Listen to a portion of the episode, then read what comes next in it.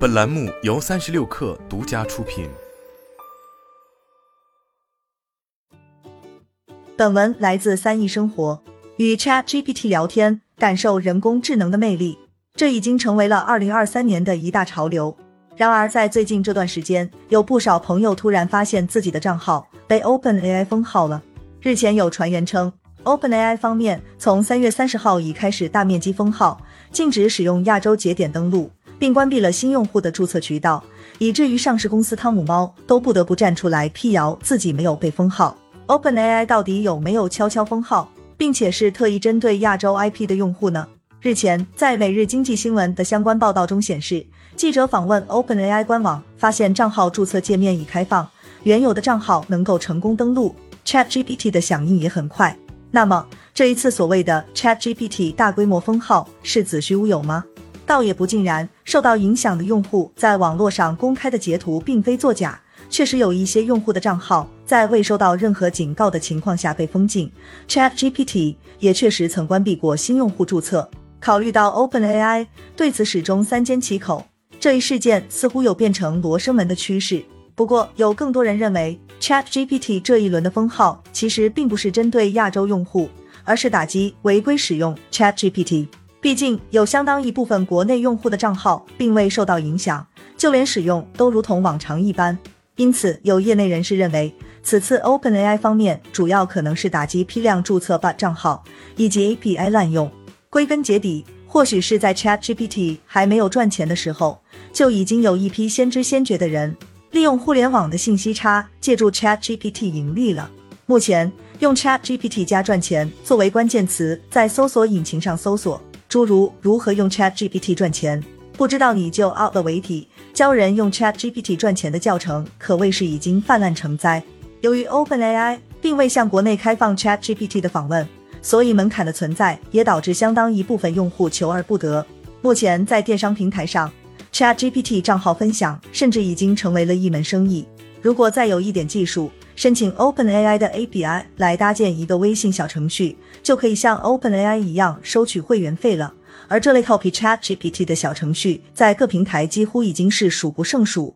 用 Chat GPT 赚钱并不是问题，这一点 OpenAI 其实也是默许的，要不然也不会向第三方开放插件、开放 API 接口，帮助 Chat GPT 访问最新信息、运行计算或是使用第三方服务。但众所周知的是，互联网生态的建设必然是建设者吃肉，第三方喝汤。从苹果的 App Store、谷歌的 Google Play。再到抖音，平台方和第三方开发者、创作者共同分享利益，已然成为惯例。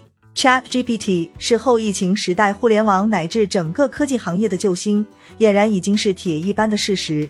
如今大规模裁员也成为了2022年之后科技行业的主旋律。但这是是因为各大厂商缺钱而不得不挥泪斩马谡吗？当然不是。如今一众上市的科技企业账上的现金还相当充沛，远没到山穷水尽的地步。问题出在了这些企业找不到前进的方向了，而 Chat GPT 引爆的人工智能浪潮，则相当于是给了大家一个 all in 的理由。诞生不过四个月的 Chat GPT，确实给了世界一点小小的人工智能震撼，以至于不少人纷纷怀疑起未来某些职业存在的必要性。就像马车被汽车取代一样，Chat GPT 会取代许多原本属于人类的职业吗？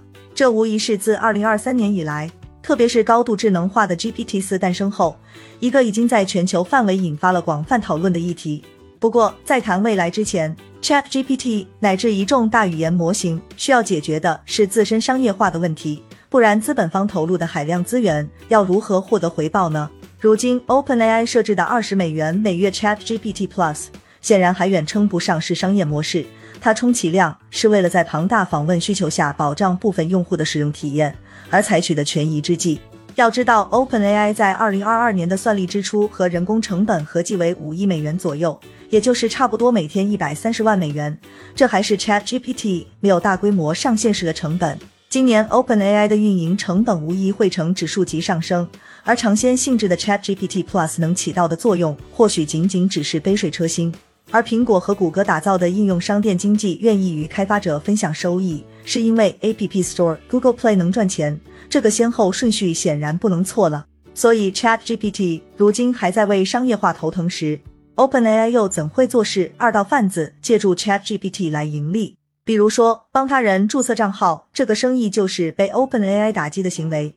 而商家为了成本，必然会使用批量注册的方式，这也容易被抓住马脚。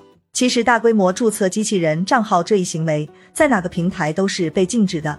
OpenAI 自然也会将被认定作弊来源下的所有账号全部封禁。又或者说，同一个账号登录 ChatGPT 时，IP 地址一会在香港，一会在新加坡，再过会甚至还跑到了迪拜。这显然就会被认定存在共享账号的行为，而另外一种情况，则是反复通过 ChatGPT 尝试生成 OpenAI 禁止的内容，所以被打击也就再正常不过了。毕竟 OpenAI 还指望着以 ChatGPT 为基础来建设 AI 生态，结果如今释放 ChatGPT 的潜力，为其他场景赋能的操作还八字没一撇的时候，机器人账号、网络暴力等其他平台的糟粕就先来了。吃着 Chat GPT 的饭，砸着 Open AI 的锅，这类行为古往今来无疑都是被严厉打击的对象。